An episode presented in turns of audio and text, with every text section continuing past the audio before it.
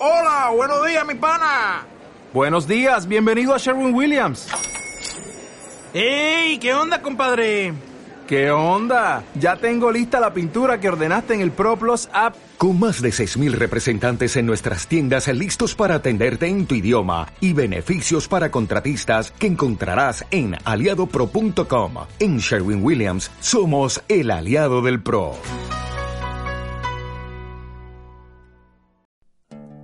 Cuando el mundo llegaba a su final, un pequeño grupo de dinosaurios decidió reunirse en una isla. Esperando la inevitable extinción, quisieron también celebrar que en medio del fuego y el humo estuvieron vivos. Y como ya nada tenía sentido, les pareció justo hablar de lo difícil que era ser un dinosaurio, sus miedos, sus sueños, sus historias. Esto fue lo que dijeron. Volví a ver Steve Jobs, la película con Michael Fassbender. Y la volví a ver porque me parece fascinante por muchas razones. Por su ritmo, por el hipnotizante montaje paralelo de pasado y presente, por la hermosa actuación de Kate Winslet y por el tal vez igual de hermoso rostro de Perla Honey Jardín. Pero sobre todo porque la última secuencia de la película me provoca una enorme cantidad de emociones. No es solo que el clímax de la película sea particularmente emotivo, porque sí lo es, sino porque hay, finalmente, un vistazo al personaje de Elisa al que no me puedo resistir, un pequeño instante entre ella y su padre, el protagonista. Claro que se trata de la redención para Steve Jobs, con la que además se reímen todos aquellos que lo rodean y que hace evidente el fuerte contenido propagandístico de la película. Al final, no importa que este ícono haya menospreciado o atropellado a sus colegas. Él también fue una víctima y debemos comprender su sufrimiento, él es el genio, el que toca la orquesta.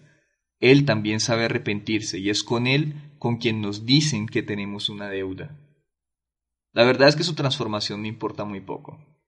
Es en Lisa en quien pienso y por quien veo una y otra vez la película, incluso omitiendo la primera hora y cuarenta hasta encontrarme con ella, con su voz quebrada al momento de decir tenía cinco años, porque no podía simplemente haber mentido. Catorce años atrás Steve Jobs no se atrevía a aceptar su paternidad. A pesar de haber nombrado una computadora precisamente con el nombre Lisa, le mintió a ella, a esa pequeña niña, asegurándole que se trataba de una pura coincidencia, que eran apenas las siglas de un nombre técnicamente más complejo. En su último encuentro, al final de la película, el recuerdo regresa para confrontar definitivamente la relación que se tejió entre los dos. Pienso en ella porque sus palabras en esa pregunta revelan que no hay vuelta atrás, que su vida ha sido trazada y todo lo que es ella hoy tiene una intensa relación con su pasado. Pero no crean que estoy haciendo ecos psicoanalíticos en lo que digo, por favor, ni que pienso emprender un llamado al cuidado minucioso de la educación y la familia en la crianza. No. Lo que traigo a cuesta son preguntas que pueden durar la pequeña fracción de tiempo de ese diálogo. ¿Quién eres, Lisa? ¿Quién ha sido desde ese instante en que no entendía si la computadora tenía tu nombre o ella el tuyo? ¿Hasta dónde te ha llevado esa duda? ¿Hasta dónde nos ha arrastrado nuestra propia incertidumbre? ¿Duele? ¿Nos duele? Pienso en Lisa porque solo hay una vida y en esta somos lo que somos, no hay otra opción. Ella, con su padre, con su madre, con su soledad y su silencio, obligada a tomar decisiones pero víctima de las mismas ¿No nos suena eso familiar? Es pura abstracción, lo sé, el valor del universal que puede cobijarnos. Pero es el detalle de cada una de nuestras historias lo que da valor agónico y feliz a esa gran experiencia que es estar vivo. Yo hoy callo cuando sufro, y la verdad es que no tengo idea de por qué lo hago, pero sí estoy seguro de que hay algo de lo que soy que siempre ha estado ahí. Siempre he atesorado la soledad de mi dolor y me desespera no entender el germen de mi personalidad. En esta sensibilidad que es como una cárcel o una bendición según el que la mire, nos damos al respirar sin rastro de destino y luego estamos muertos. Tal vez pienso estas cosas porque tengo 25 años y no entiendo nada, pero lo cierto es que no creo que nadie pueda explicar cuál es el sentido de lo que está haciendo, si es que lo hay, si es que está haciendo realmente algo. Porque Steve Jobs trajo al mundo una gran transformación tecnológica o de diseño, no importa, pero ha dejado a Lisa un reino en el que debe existir por necesidad, al que está sometida con todos sus dones. No es sólo nuestra vida, somos el tránsito de todas las demás. ¿Qué puede significar eso para ella, con sus ojos y su pelo y sus manos? ¿Qué habrá para ti, de tu historia, el día en que toques con los dedos la superficie de la mesa? Sin embargo, somos tantos, un flujo de caminantes que se cruza infinitamente. El mundo es nuevo a cada segundo porque a cada segundo una persona es destruida, a pesar de que siga viviendo cientos de años. Una persona recuerda y levanta la voz. ¿Por qué no pudiste haber mentido? ¿Por qué dijiste la verdad? Alguien, a diez pasos de mi puerta, ha aprendido qué significa amar. Ha descubierto lo que es tocar el timbre a lo desconocido. Alguien hoy ha entrado a mi casa.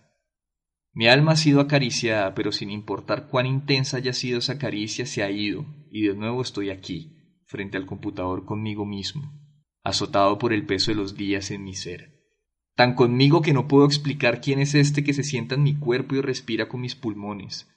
Nadie podría hacerme, estarme, pero todos pueden hacerme. Me han hecho.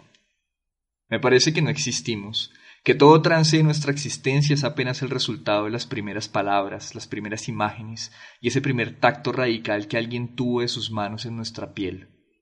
Ni siquiera se trata de que sean las primeras, de nuevo, no de psicoanálisis, sino de la más absoluta honestidad de la existencia. Yo, por ejemplo, me potencio totalmente cuando pruebo algo que he cocinado y puedo decir, qué rico me quedó. O cuando Aurora, la planta que tengo en el comedor, tiene un brote de flores nuevo y lo toco, agarrándolo entre los dedos. Pero tú, que estás afuera, no podrías compartir conmigo esa casual vitalidad. Aunque tu piel se convierta en mis labios, bien podría ser yo el más profundo sueño en ese reino del que eres tú el único Dios.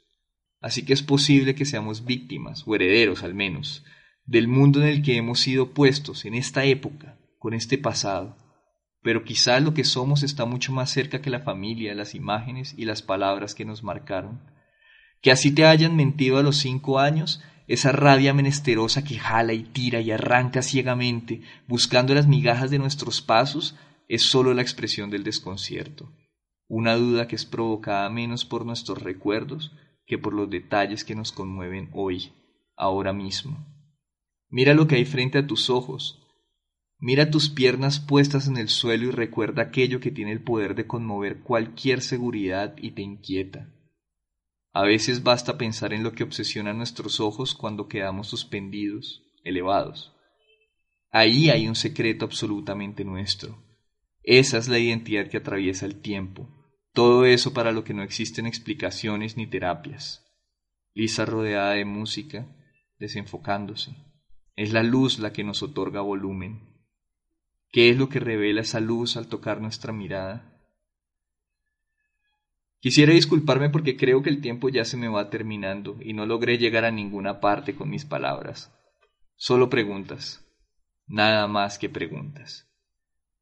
Pero esto es todo lo que llega a mí que puedo obsequiarles en una tarde como esta, en la que pienso en Lisa.